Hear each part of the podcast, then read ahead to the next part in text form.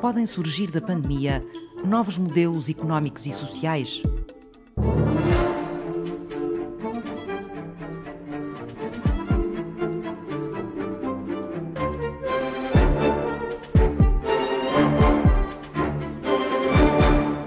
De facto, esse é, é, um, é um dos dilemas com que muitos de nós nos debatemos por um lado, o impacto de facto foi tremendo em, em todas as dimensões da nossa vida e depois começou-se a colocar de facto a dúvida até que ponto é que esses impactos são apenas passageiros ou são apenas resultado de uma conjuntura, de um contexto que mais tarde ou mais cedo vai passar e depois volta tudo ao mesmo, volta tudo às rotinas eh, anteriores. Ou, por outro lado, esta experiência vai de facto ter um efeito estrutural que nos vai obrigar a redirecionar os nossos hábitos de vida, as nossas formas de organização, as nossas formas de dinamizar a economia, de dar sequência às nossas vidas individuais e à vida uh, coletiva. O sociólogo Elísio Stanque é professor da Faculdade de Economia e investigador do Centro de Estudos Sociais da Universidade de Coimbra. Parece ser eh, notório duas coisas. Por um lado, que os efeitos económicos são realmente profundos por outro lado, que esses efeitos económicos requerem respostas também estruturais na maneira como as economias, nomeadamente no contexto europeu, se irão organizar daqui por diante. E necessariamente que esta pandemia uh, obrigou, digamos assim, a despertar mais consciências e não apenas consciências individuais dos cidadãos, mas creio que dos governos e das instituições em geral, para a necessidade de inverter algumas das medidas e das tendências que vinham sendo implementadas na sociedade de consumo em que vivemos, numa sociedade onde os mercados têm dominado em absoluto todas as dimensões da nossa vida eh, e, portanto, afetando ou ameaçando o equilíbrio mínimo e a coesão eh, da sociedade enquanto sistema que requer alguma harmonia, apesar de as sociedades abertas e democráticas em que vivemos são sempre instáveis e, portanto, existe sempre alguma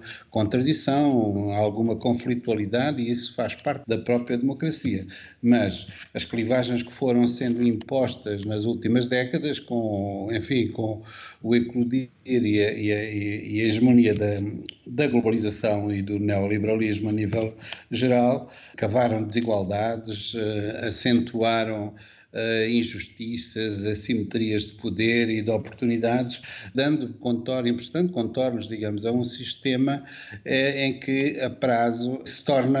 completamente insustentável. E, portanto, muitas dessas tendências, dessa avalanche do consumo e do produtivismo e da competitividade, etc., que vinham sendo aceleradas fortemente nas últimas décadas, esta pandemia, creio que necessariamente nos obriga a repensar seriamente eh, em torno dos riscos que eh, esse modelo de sociedade e de economia comportam para as nossas vidas, para o nosso bem-estar, a repensar de outra forma, em termos, por exemplo, da dualidade entre uh, o papel hegemónico do mercado e do, dos princípios neoliberais que nos dominam há décadas, e, por outro lado, o papel do, das políticas sociais e da intervenção do Estado na economia e na sua ação redistributiva que ele desempenha, nomeadamente nas sociedades democráticas. Daqui por diante, o reconhecimento do papel de, do serviço público e do papel do Estado, designadamente em áreas como a saúde, mas também noutras, a educação, a justiça, etc., tem a oportunidade de ganhar aqui um novo fôlego. Por outro lado, um ponto também ligado com este tem que ver com o modo como a economia global tem funcionado também nas últimas décadas, numa escala planetária, onde continentes como o continente asiático e em, em, particular a China têm tido um papel uh, fundamental nas trocas comerciais, na produção, na concorrência internacional, nos investimentos, nas uh, relocalizações de empresas e de investimentos. Portanto, toda essa abertura de fronteiras desde há décadas eh, pode agora ser travado, pelo menos travado. Não digo que vamos regressar, digamos, a um fechamento das fronteiras, mas escala regional e pelo menos na escala da União Europeia, eh, o que se deixa adivinhar já nas medidas anunciadas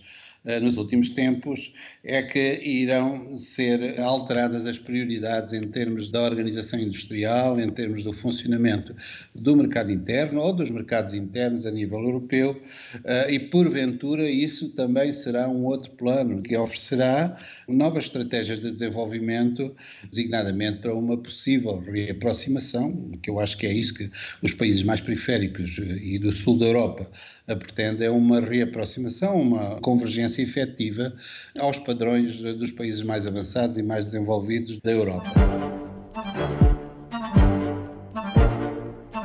É preciso não esquecer que antes, durante e depois eh, da pandemia vamos continuar a viver num mundo global, num mundo em que a economia vai continuar a ser baseada em interdependências, onde eh, nós não podemos continuar a desenvolver-nos se não nos preocuparmos também com o que está fora de nós, com os países do Sul, com os países subdesenvolvidos ou em vias de desenvolvimento. Não se pode continuar a deixar milhões e milhões de pessoas a morrer de fome, sem acesso aos bens mais elementares, como a água potável, a alimentação mínima, a escolaridade, a saúde, etc. Porque sem isso não é apenas uma questão de humanismo, o que já de si é importante, mas é também uma necessidade de sobrevivência das próprias economias desenvolvidas ou ditas desenvolvidas os novos eh, planos de recuperação económica que a Europa tem vindo a anunciar e que estão, em princípio, eh, irão começar a ser aplicados, são oportunidades eh, únicas para que seja possível promover mais lógicas de rede da chamada governança local, em que agentes privados, agentes comunitários, associações da chamada economia solidária possam contribuir para um desenvolvimento mais sustentado, mais amigo do ambiente, mais próximo das necessidades das regiões e das populações.